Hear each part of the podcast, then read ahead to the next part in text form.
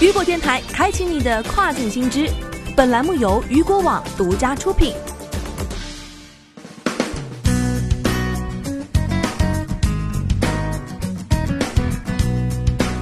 Hello，大家好，欢迎大家收听这个时段的跨境风云。接下来将带您一起来了解到的是，疫情下2020年的跨境电商行业将走向何方。新型冠状病毒的肆虐，给不少跨境电商卖家们带来了较大的负面影响。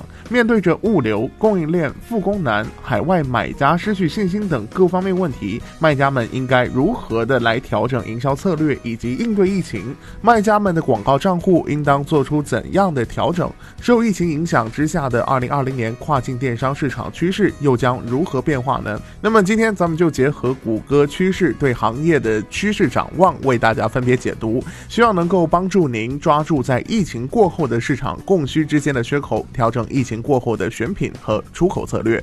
首先，我们来关注到的是中国卖家出海的走势。根据预估数据，在第一季度，中国的总体出口量会大幅的降低，并在四月份达到冰点。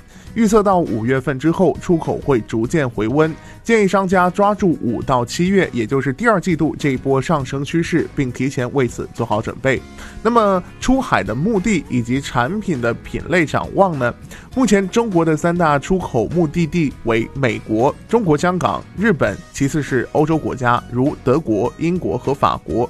其中，美国、德国、英国和法国也是我们大多数卖家的目标市场。那么，受此次疫情，由于物流延迟、货物拒签等原因，对所有国家出口目的的运输都有影响。我们建议大家可以在疫情期间考虑试水其他的出口市场，例如德国、法国、意大利等国家，以更好的分散风险，并借机进行测试。在这段特殊的时期里，海外市场的消费者对季节性商品需求不变，甚至某些商品受疫情影响，有可能会突然的需求。目前来看，排在机械设备之后，传统的纺织服饰是我国排名第二的出口品类。除此之外，热门的出口品类还有玩具、灯饰、家居等。值得注意的是，室内娱乐产品，例如桌游，是仅次于玩具类产品的热门类别。那么，由于疫情的影响，这些重点。的出口品类在海外市场的供给会经历短缺或者是延迟的问题，所以我们可能会在第二季度看到这些商品的需求会有爆发式的增长。所以在这里建议大家可以在疫情恢复的时间里优先选择考虑这些热门品类，提前做好生产和运输计划。再来关注到的是重点的出口市场和产品的品类解析。我们按类别和国家进行了谷歌搜索查询的预测，旨在找出2020年以及不同季节中哪些类别和子类别的购物增长更快。首先关注到的产品类别分别有服装、健康、美容和个人护理、居家和园艺。关注出口的市场分别是美国、德国、法国和英国。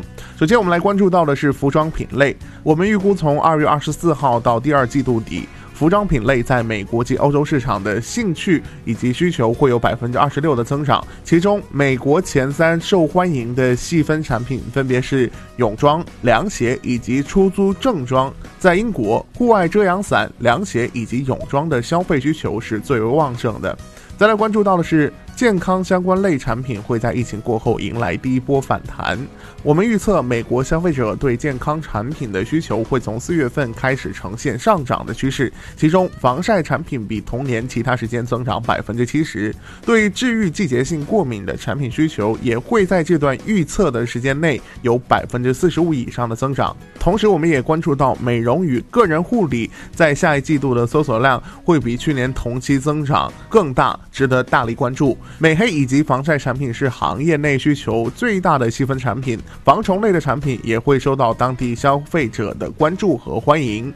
那么，家居园艺类是第二季度搜索量增长的第三大的类别。家居园艺类作为中国出口热门的产品之一，对供应链的依赖性很高，因此啊，在疫情恢复阶段，这类卖家可以优先安排该商品生产和出货行程，同时抓紧现阶段着力进行产品推广和营销。草坪修剪仪器是这一产品分类中最为畅销的产品，其他热门商品都与户外用品和家庭园艺主题相关。再来关注到的是欧洲市场。健康相关类产品在德国、法国、英国疫情过后的需求将小胜美国市场。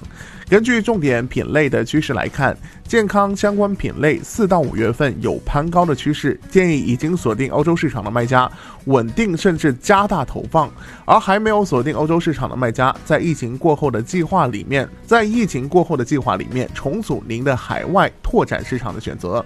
其中，欧洲消费者最为关注的细分产品是治愈季节性过敏的商品，美黑类产品在当地也有很大的需求。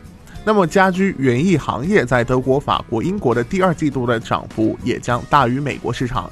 值得注意的是，当地最受欢迎的商品为后院露台的家居配饰以及烤肉设备。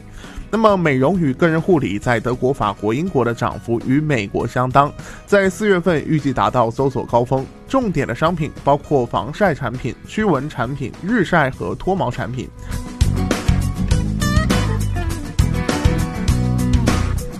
好的，那么以上呢，就是这个时段，雨果电台为您推送到最新一期的跨境风云。想要了解更多跨境电商资讯，您还可以持续关注雨果 App 推送的最新消息。